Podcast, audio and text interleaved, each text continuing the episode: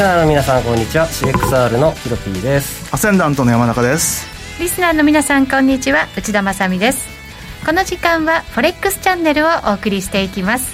改めましてパーソナリティはヒロピー君と山中康さんです。よろしくお願いします。お願いしますさてドル円ですが現在109円92銭から93銭あたり。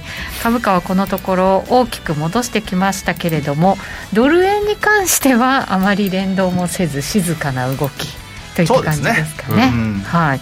その他の通貨ヒロピー君どうなんでしょうね？うんなんか今日オーストラリア、えー、5ドルが反転しそうな形状を2時間ぐらい前、そうですしてましたけど反転しそうな雰囲気が出てきてる、うんまあ、かなり強かったですかね2週間。はい。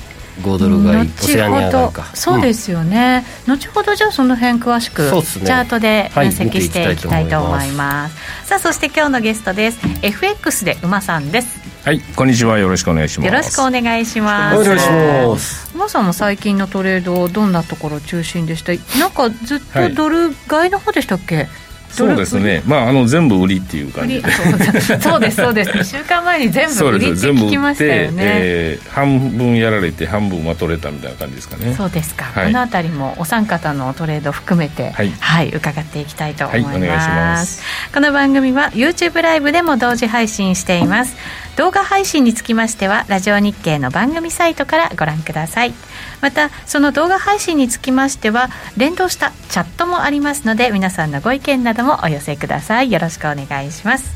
それでは番組進めていきましょう。この番組は forex.com の提供でお送りします。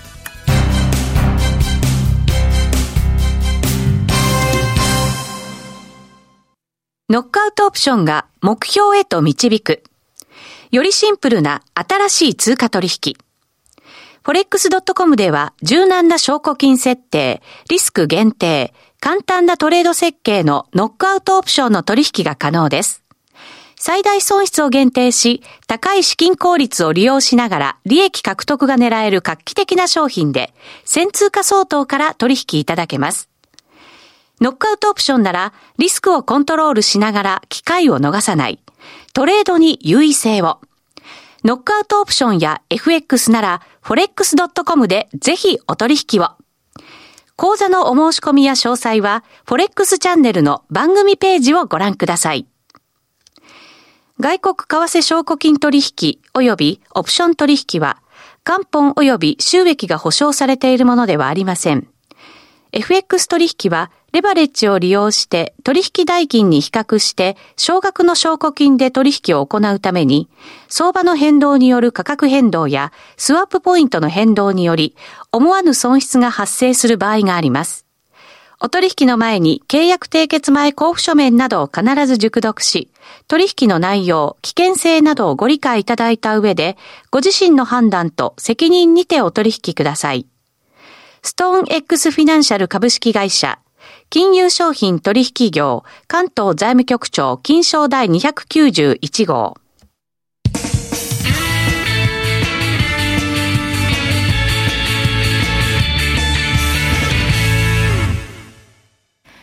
さて、まずは、 Weekly Forex Strategy のコーナーです。最近のトレードを考えていきましょう。えー、まずはいつも通り山中さんのトレードから伺っていきます。はい、ドル円あまり動いてないので、山中さん。まあ、上がったら売り、下がったら買いのあれだったんですけど、さすがにあの、雇用統計の下がった時には、はい、そこで買うのはちょっと怖いなと思って、えー、昨日上がったところで、結構まあいいところだなと思ったんですけども、ちょうどヨーロッパが入ってくるぐらいの時間帯の時に、9円の90で売ったんですけど、はい、今、コストですね。うん。この幅だとなかなかちょっと利益取るの難しいです、ね、だから110円台前半の売りと109円台前半の買いって、これどっちもつきそうもないなと思ったんで、まあちょっと、今やるならどっちかなということで、えー、まあ今、どちらかというと、ちょっとドル売り方向に動きやすいかなと。ただ、日経平均見てると、リスクオンで円安方向にも動きやすいかなで、結局ドル円はその両方が効いちゃって動いてないってことなんですけれども、えー、まあ ECB 理事会までやや、えー、ドル売り、ユーロ買い方向の動きが、少し続きやすいのかなっていうこともあったんで、ちょっとドル円でドルを売ってみましたって感じですね今週はその ECB 理事会、なんかすごく注目されてますよね。そうですね、ええもしかしたらテーパリングみたいな感じな。一応、来年の3月までだったあの PPP、まあ、それがあの先週、各国の衆議院総裁が4人ぐらい、もうやめようみたいな話を言ってたんで、そまあ、そのこともあるんで、結構ユーロドルが底堅い動きが先週続いてたっていうのがあるんですけども、はい、まあ、実際の ECB に向けては、もうちょっとあってもおかしくないかなっていう、まあ、一応、背景としては、ユーロ高による、えー、ドルが、えー、弱くなる相場というのが、今週木曜までにもう一回来るんじゃないかなっていう、そんなイメージです。ECB 理事会を前にして、ユーロ高になるんではないかと、はい、ヒロピー君、どうですか、この ECB 向けて、うん、ユーロ買いしたいなと思ってたんですけど、そうですか。うんしてたんですけどオージーと絡めてたから負けたんですよね、うん、あなるほどなるほど、はい、ユーロ円にすればよかったと思って選手、うん、シンプルにそのまま、うん、まあただちょっと織り込んじゃったかなっていうのもちょっと考えてます。ね。まあまあ織り込んでるかもしれないです。いやこのところの上昇ね、結構ねしっかりしてましたからね、でリスクオンですもんね、どうすっかなっていうのは悩みどころですがど、はい、じゃあどっちって言われたらユーロ買い方向で勝負は今週検討してます、一旦なんか直近の高値あたりまで戻ってきてはいるんですよね、うん、そうですね、えー、でまあ今130円の50銭。フィボナッチ引いてサポートラインでいろいろとクラスターポイントを探すと大体1円下ぐらい。129円の70ぐらいで買い差し値押せそうだなと、まあ、80銭下か。はいで待っててもいいかなと。でも待ってても石火来ちゃうしね。そうですね。明日明後日、うん、来ちゃいますね。80銭落ちるかって言ったら うんみたいな。うん。こういう時ってなかなかおしめ待ちにおしめなしってやつになるんですかね相場的には。かな。でも今日新月なので相場が転換しやすいですし、はいなかなか手出しにくいんですよね今個人的に。出したいけど出したくないタイミングです。なるほど、うん、新月は相場が転換しやすい。しやすいといえばしやすい。ですね。ただ、うん、単体ではそんなに大きな影響ないと思うんですけど、まあ、何かきっかけがあると、まあ、動く日柄にはなりやすいと、うん、はい、だからずっと2週間近く2週間リスクオンできてたんでちょっと一回調整のタイミング、はい、なるほど。かなとか思っちゃったりとかしてます。はい。ちょっとユーロ中心に考えていく週なんですかねそうすると、ね、そうですね。今週はだってその ECB とラガルドさんの記者会見が一番の目玉だと思うのではい。まあそこで一回 大暴れして下刺さったところが会員になったら面白いなと思ってるんですよね、うん、本当に ECB 動いてくるんですかね。うん仮にこれがコテコテのハト派だったとしてもじゃあ次回でしょみたいな、うん、になるからそんなに落ちないと思うんですよ。なるほど。近いことは間違いないって感じですか、うん、と思います。だって 3%, 3ですね山中さん CPI、ね、CPI 乗りましたよね欧州だからそう考えると指しといてもいいかなと、うん、でハト派の発言がわって出てもところどころタカ派の内容も織り交ぜてたらあわよくば約定したらいいなみたいな。あわよくば。ラガルドさん次第みたいな。なるほど。FRB がまだまだその利上げとかテーパリングまあそれでもまだもうちょっと先っていうね、ね、姿勢変えてない中での ECB の急展開って感じですけどね、以前だったら ECB の方がアメリカよりも後だろうっていう見方の方が多かったのが、うんはい、急にこの2週間ぐらいで変わっちゃいましたからね。そうなんですよ。だからアメリカが行ってまあイギリスも行って最後にヨーロッパっていうのが、なんかいつの間にかヨーロッパが最初になっちゃいましたからね。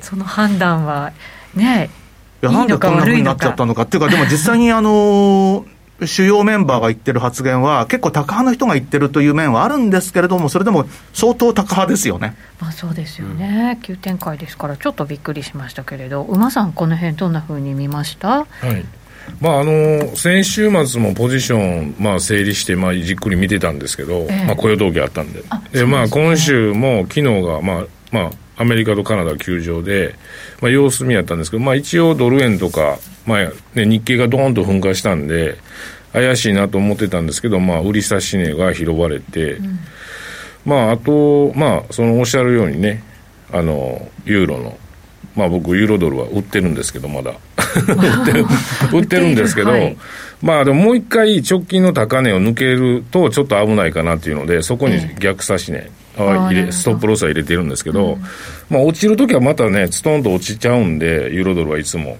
まあそこで、まあどうなるかなっていうところですかね。だからでも1.18を割れるかっていうと、ちょっと今しんどいかなという感じもしますね。だからまあ、あの、おそらく僕は ECB の、まあ、政策金利の手前ではまたポジション整理するかなと思います。うん、で昨日ドル円は109円の900で、ええ、同じとこです。ね、山中先生そうですね、16時、16時、先ほど。4時台ですよね。さっき見たら16時17分に拾われてました。同じ、ほぼ同じ価格で、まあ様子見です、それも。あ、そうですか。109円も割れるか分かんないし、はい、110円を抜けていくかもちょっと分かんないなっていう感じなんで、はい、まあ、一応様子見っていう感じですかね。打診ですね、はい、ちょっと ECB の話にも飛んじゃいましたけどヒロピー君のトレードの話も聞きましょうかね、はい、えっ、ー、と先週はオセアニア売りカナダ売り3連敗でした、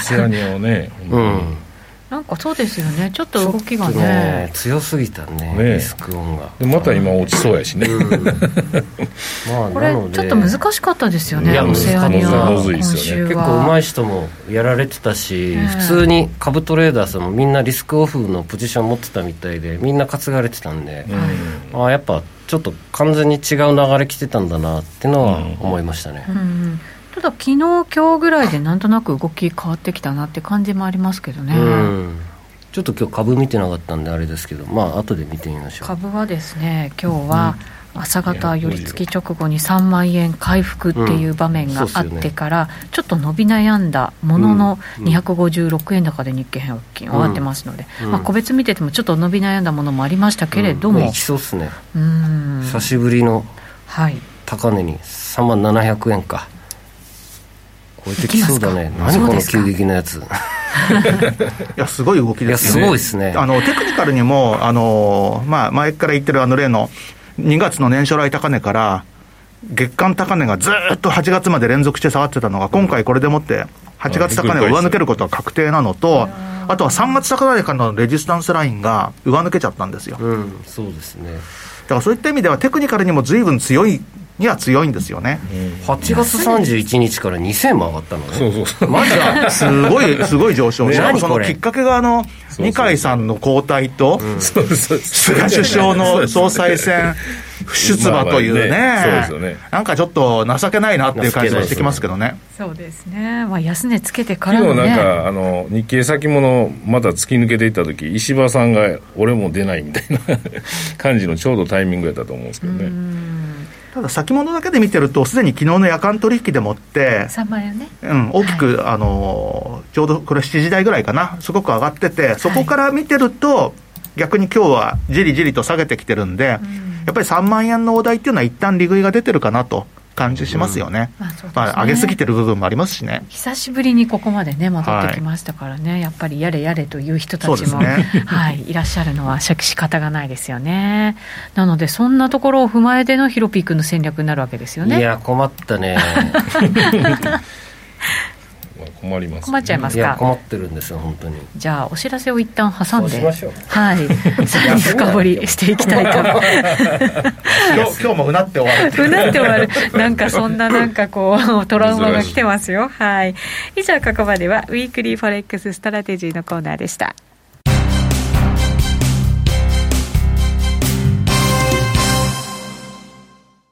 ノックアウトオプションが目標へと導くよりシンプルな新しい通貨取引。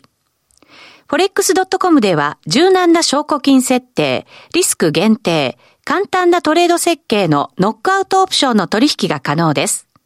最大損失を限定し、高い資金効率を利用しながら利益獲得が狙える画期的な商品で、1000通貨相当から取引いただけます。ノックアウトオプションなら、リスクをコントロールしながら機会を逃さない。トレードに優位性を。ノックアウトオプションや FX なら forex.com でぜひお取引を。講座のお申し込みや詳細は forex チャンネルの番組ページをご覧ください。外国為替証拠金取引及びオプション取引は元本及び収益が保証されているものではありません。FX 取引はレバレッジを利用して取引代金に比較して少額の証拠金で取引を行うために、相場の変動による価格変動やスワップポイントの変動により思わぬ損失が発生する場合があります。お取引の前に契約締結前交付書面などを必ず熟読し、取引の内容、危険性などをご理解いただいた上で、ご自身の判断と責任にてお取引ください。ストーン X フィナンシャル株式会社金融商品取引業関東財務局長金賞第291号。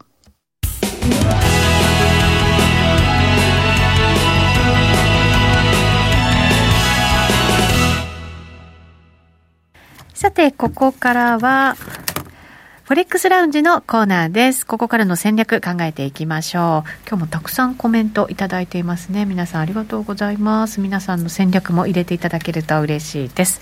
さあ、ヒロピー君、うん、見ていきますか、チャートを。はい。はいユーロ王子ユーロいいっすか？いいっすか？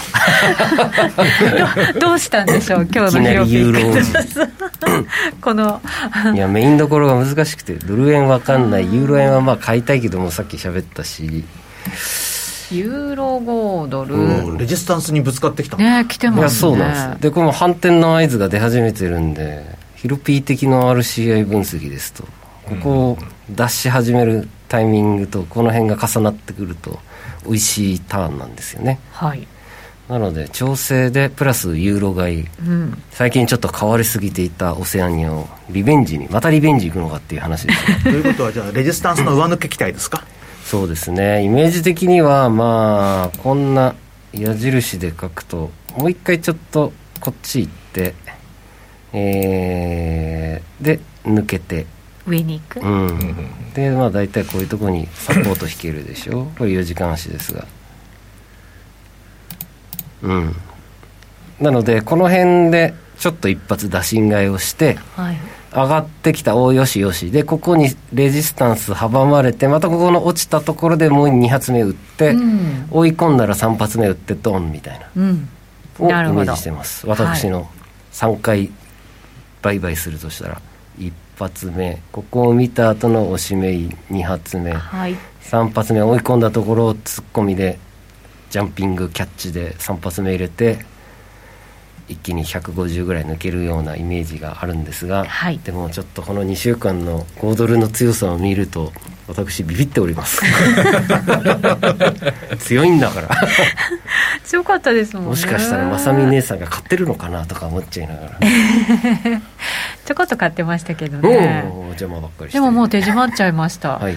先々週にねヒロピー君がオセアニアの売りのタイミングをということだったので、うん。うん、もうそのタイミングを待ってるんですよね、うん、で今日ちょっと打診的に売ってはいるものの、さすがに調整の入りそうですけどね。そうなんですよ。それでもなんとなくちょっとね、スピード感が出てこないので、不安は不安なんですよね、もう一つ。はい。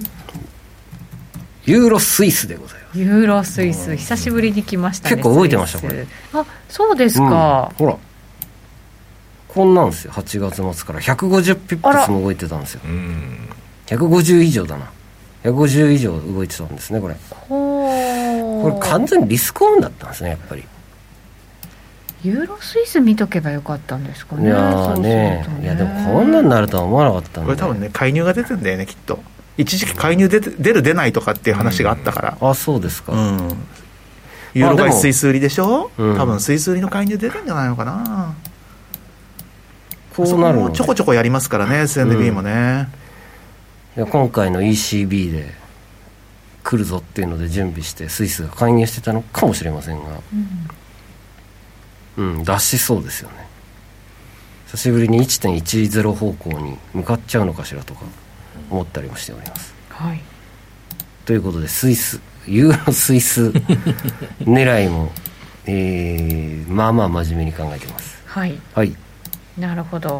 そうするとユーロ5ドルをメインに考えながら、うん、ユーロスイスを、まあ、あとユーロ円。まあユーロ買いですね、うん。ねどの通貨と絡めるか、うん、タイドル以外でってとこですね。そうですね、うん、あとはタイミングですよね、やっぱり。ユーロカナダだ。カナダカナダ。ちょっとちょっと待って、はい、カナダも見たい。今のひらめいた顔が。いやひらほらほらほらこれこれは変えるこれは変えるこれそうですか、うん、お変えるパターンですか？これ。またいね確かにね、うん、これならいけそうかも。じわじわきそうな感じですけどね、うん、ちょっとオセアニアが強すぎてビビってるんで私。カナダがいいかもしれない。はい、これだな。これでいきます。はい。もうこれそろそろちょっと打診が入れたいところじゃないですか、今週カナダ雇用統計ですけどね。うん。アメリカに引きずられて悪くなってないかな。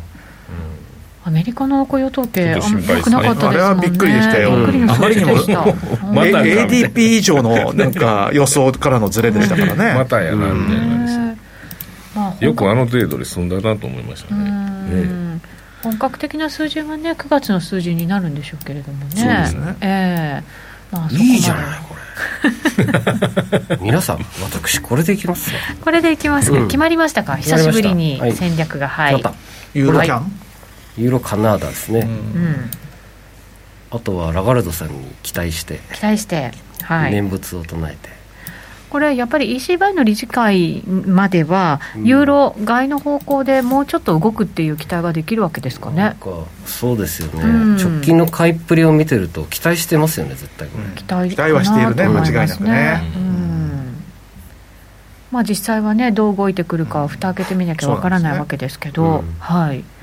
そうするとじゃあその期待にちょっと乗ってみるトレードを、ということですかね。組み合わせをいろいろと考えてそのリスクオフが突拍子もなく来た時にユーロスイスとユーロ円じゃリスクがあるしユーロドルも厳しいしって考えるとユーロ5ドルかなと思ってたんですがちょっとオセアニア強すぎるんで、うん、どんどん初期法にしていくとユーロポンドも考えましたがユーロカナダがなあぐらい。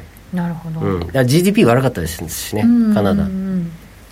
普通に、うんポジション的にはね、今、ユーロって買いやすいんですよ。あそうですか、うん、シカゴの通貨先物のユーロのポジションってほぼないんです今。あそうですか。へえ。ほぼない。ほぼないというかあの過去過去あの過去最低っての変なんだけどほとんどポジション今ないんですよ。そうずっと減り続けてきてて。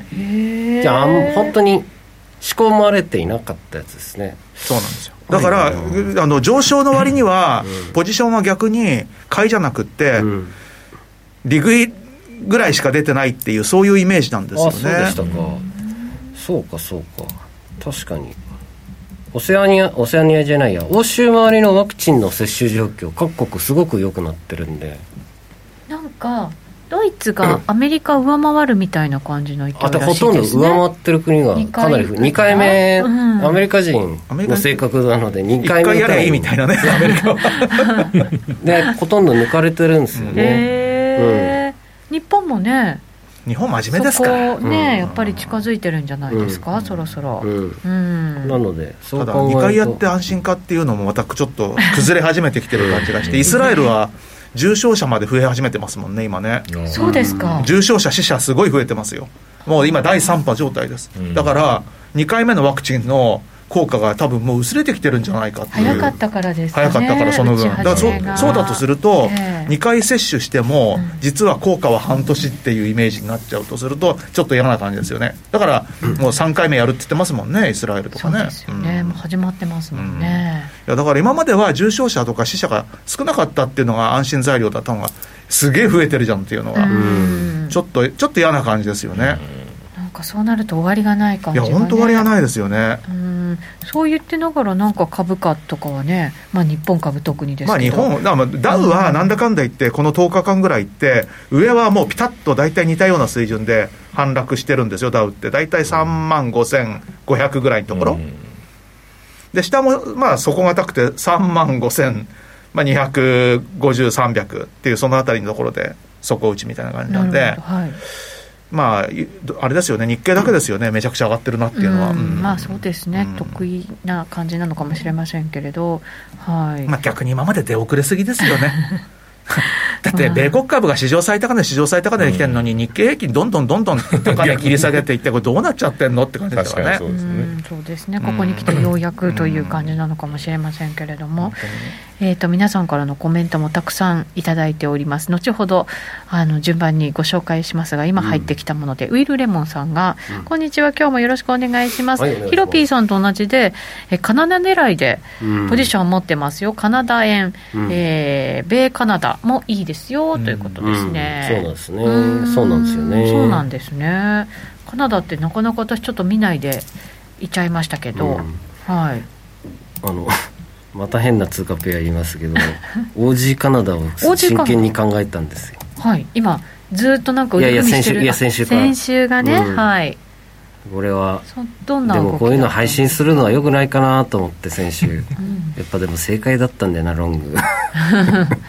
確かに5ドルが強くて、うん、カナダが弱いという。そうっすね、はい、100ポイントも上がっちゃったんですよ。はあ。5ドルの強さって一体何でだったんですかね？もちろんニュージーもですけど、あれまあそうですね。何かって言われると特に目立った理由はないんですけど、それまで下げすぎてたからというぐらいしかないんじゃないかなっていう。日本株と同じような感じですか、ただ調整にしてはね戻しすぎてびっくりしましたけどね、そうそうそう。そうなんですよ。なんだこれそれこそ先月高値が出てきたっていう感じねそうです。動き出すとね勢いが出る、まあ、通貨ではあるもののですよね。厄介そんなスプレッド広くないんだよな。2.3だもんな。普通だなやっぱエントリーしちゃえばよかったな、うん、いやこれはねすごく迷ったんですよ。発信するかどうしようか、うん、これでももし5ドルとかニュージーとかがちょっと調整するんであれば、うん、そこのまたラインのところぐらいまでおしめ作ってくれたりしませんかね。してくれたらいいんですけどね、まあちょっと今5ドルが調整しそうなんで、はい、そうかな、うん、そう考えるとこの辺で92.55とかで待ってもいいな、これ条件揃ってそう。フィボナッチ引くと。そうですか。はい。92.55とか50ぐらいで。サポートラインと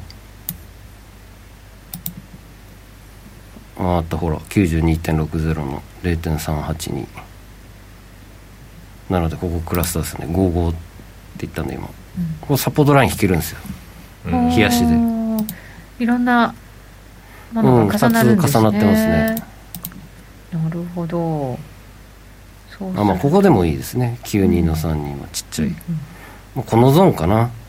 に落ちたら再びなんか少し経ったらまたオセアニア強くなりそうな気がする。そう考えるとちょっとカナダと組み合わせてもいいような気もしてます、はいよしこれにしよう。はい決まりましたか。はい、はい、ユーロ中心とは言いながらも はい、えー、5ドル、はい、カナダドルの組み合わせを、はい、一旦は待ってですかねおしめ待ちでロングで入っていくようなイメージで、ね、はい、はい。ということで久しぶりにヒロピー君がすっきりした結論を、はい、はい、導いてくれました。導き出してくれました。はいということで延長戦でもまだまだ チャンスのある。馬さんはあんまり聞いてなくて終わるっていう。そうですよ。馬さんのトレードもね。ね、はい、ちょっと延長戦でたっぷりと。そうですね、先を考えていただきましょうぜひぜひ、うん、リスナーの皆さんも引き続き YouTube ライブで延長配信お楽しみいただきたいと思います、この番組は forex.com の提供でお送りしました